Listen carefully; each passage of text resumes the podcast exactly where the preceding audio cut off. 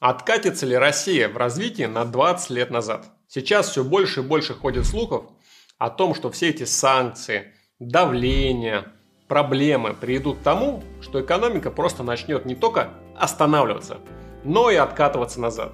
Новую машину не купишь, новый телефон не купишь, в Европу не полетишь. Давайте разберемся.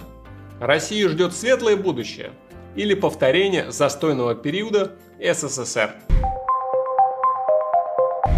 Давайте посмотрим, какие страны попадали в похожие ситуации и что с ними было. У всех сейчас на слуху Куба, Венесуэла, Иран, Северная Корея. Журналисты на перебой сравнивают текущие санкции в России с Ираном. Иран 2.0. Повторение иранского события. Про Северную Корею тоже заикаются, говорят, о, а вдруг у нас все будет как в Северной Корее. По мне, сравнивать Россию с этими странами просто некорректно. Почему? Да потому что Россия больше, экономика у нее открытая. По крайней мере, была открытая экономика.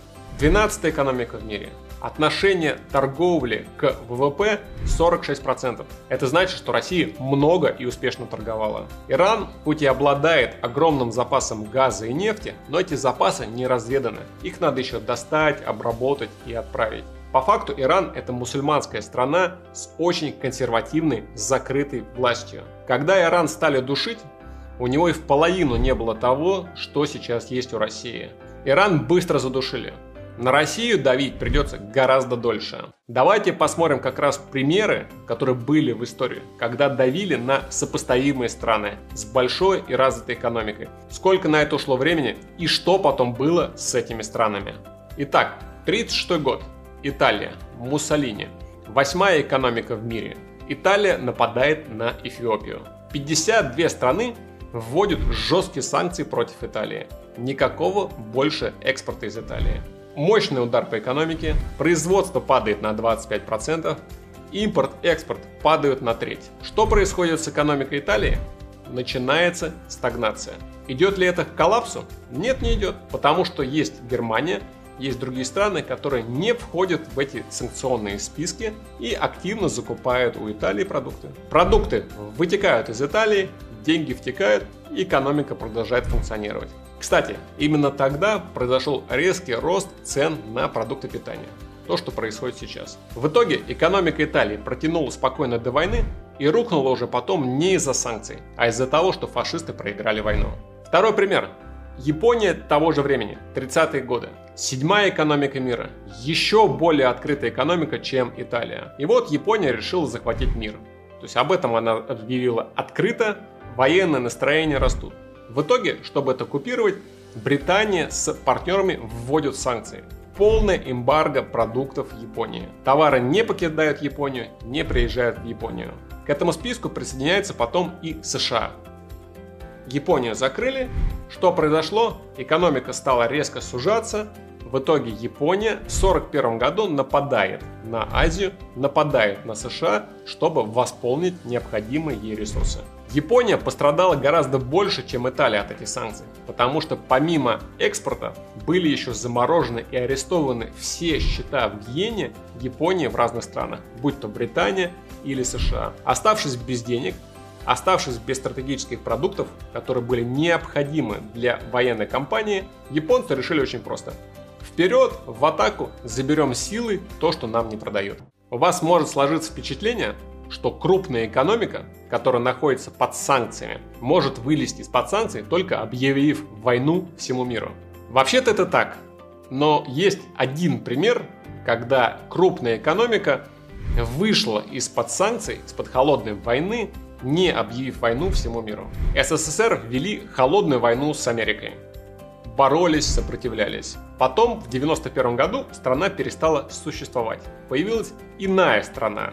Страна Россия. 10 лет хаоса, новые договоренности с Западом, новые договоренности с США, и в итоге появляется новый партнер, все с ним хотят работать, все его рекомендуют, отличный бизнес.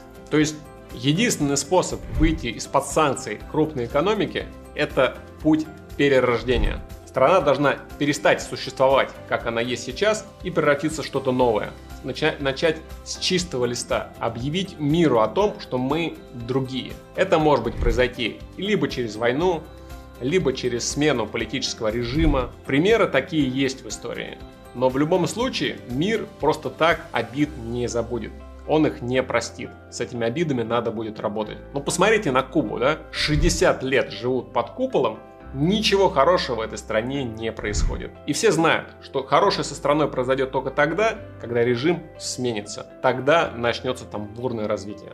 Хотя, может быть, существует и третий вариант. Вариант, когда мир разломится на две части.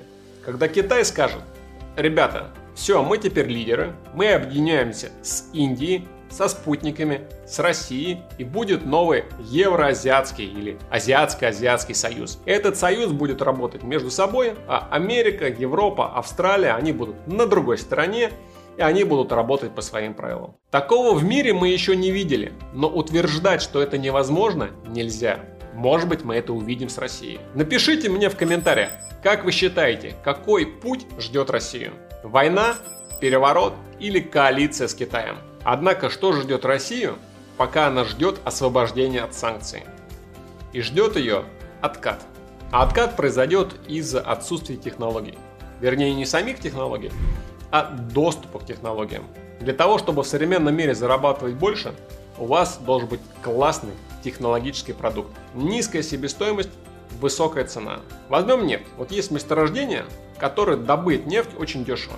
Вы ее добыли, отправили, заработали деньги. Таких месторождений становится все меньше, меньше, меньше.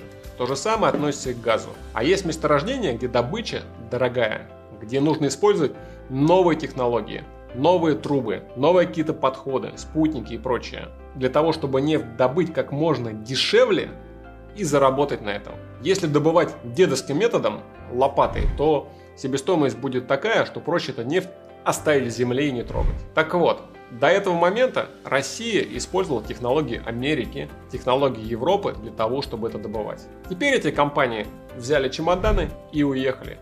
Технологии нет. Ее нужно откуда-то брать. А откуда у американцев такая технология? Америка ежегодно тратит на разработку инноваций и неокр 650 миллиардов долларов. Китай тратит 550 миллиардов долларов. Япония 200 миллиардов. Сколько тратит Россия? 22 миллиарда в год. 3% от того, что тратит Америка. Россия не развивает свои технологии. Все технологии раньше были куплены. Да, в России что-то есть, но это примитивно. И это нужно еще развивать и много-много раз дорабатывать.